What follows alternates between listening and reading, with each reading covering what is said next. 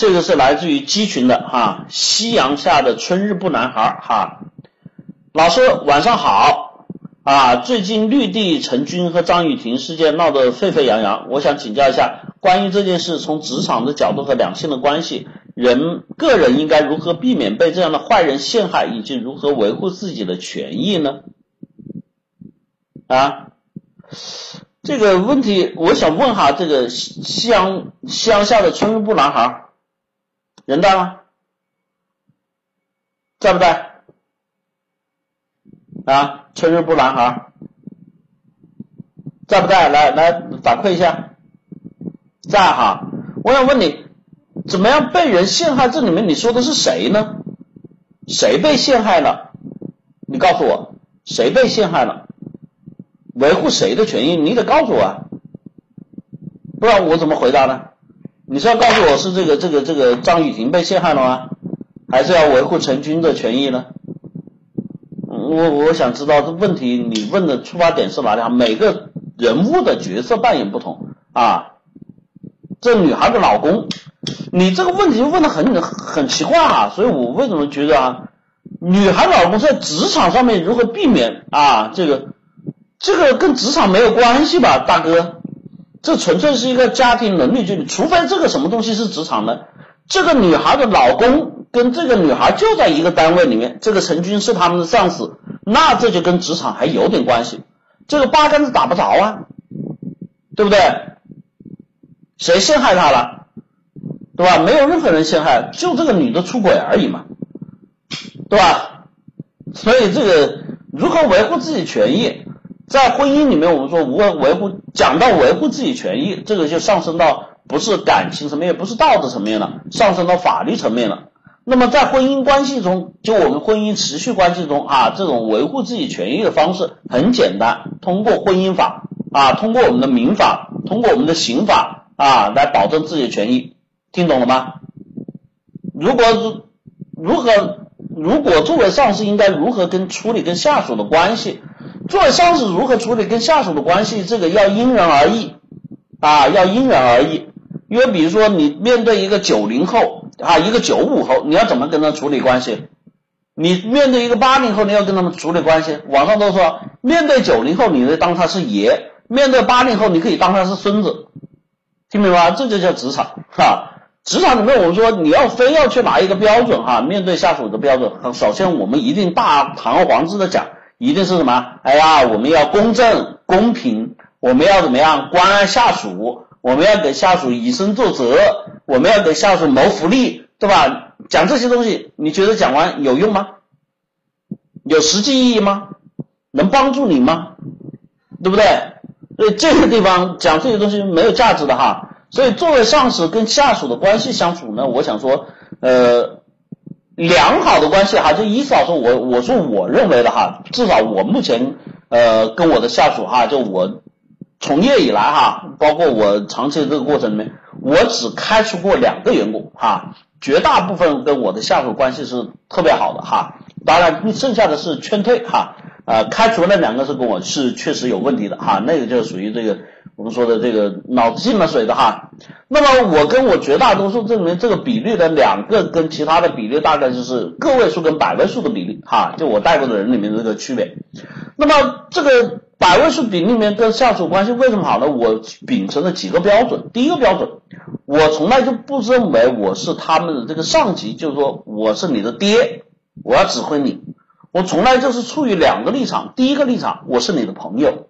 第二个立场，我是你老大啊，我是你朋友是什么关系呢？因为我也是从初级职场一步一步走过来的，我特别能理解，当我们处在哪个职位上，当我们处在这个非管理专业上面，面对上司的时候那种心理，对吧？这就是朋友，我需要去帮助你。那么我作为上司，我也特别理解，在这种情况下，每个人都有弱点，有什么偷懒，有偷奸耍滑，对吧？那我作为老大的责任是两个，第一个是鞭策你，第二个是什么？带领你去改变。那么这两者结合在一起，最后朋友和老大完全都要去完成的一件事情，包括我们在职场上面说真正去征服对方，别跟我讲人情，也别跟我讲其他，很重要一点，你能不能帮下属谋福利？这个谋福利当然不一定是说加钱，对吧？哎。升职也是一个，对吧？像伊老师，我原来带团队的时候，我下面有一个小姑娘，跟了我差不多有四年多，但是呢，因为一直我们这个团队啊，就伊老师带的团队，就基本上都是狼虎之师，对吧？女生在这里面说句实话不太占便宜，但是呢，我们对她一直很关爱，她就一直没有得到晋升的机会。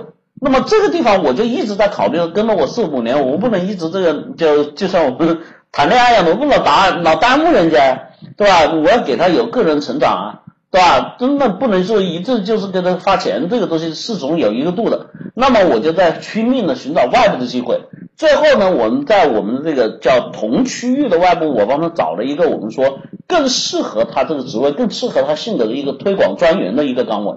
让他怎么样？让他得到了这个升职，他最后走的时候对我是感恩戴德。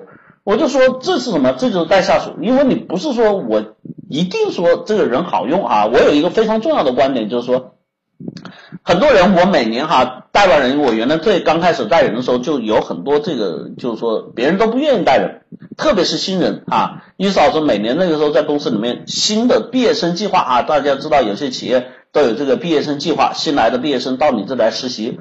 伊嫂子专门就每年负责接待这样的学生，从刚开始我接那么一两个，就每个部门分啊，到后来全部给我啊，结果全部给我之后呢，这伊嫂子调教的特别好啊，每年就过完年哈，这个到了我们说新的季度、新的财年要开始的时候啊，很多部门的老大头头就到我这来挖人哈，这个无形中也增加了我的威信哈，你想想培养了人之后，这也是。这个意思是老奸巨猾的地方哈，我从来不跟你们竞争，为什么？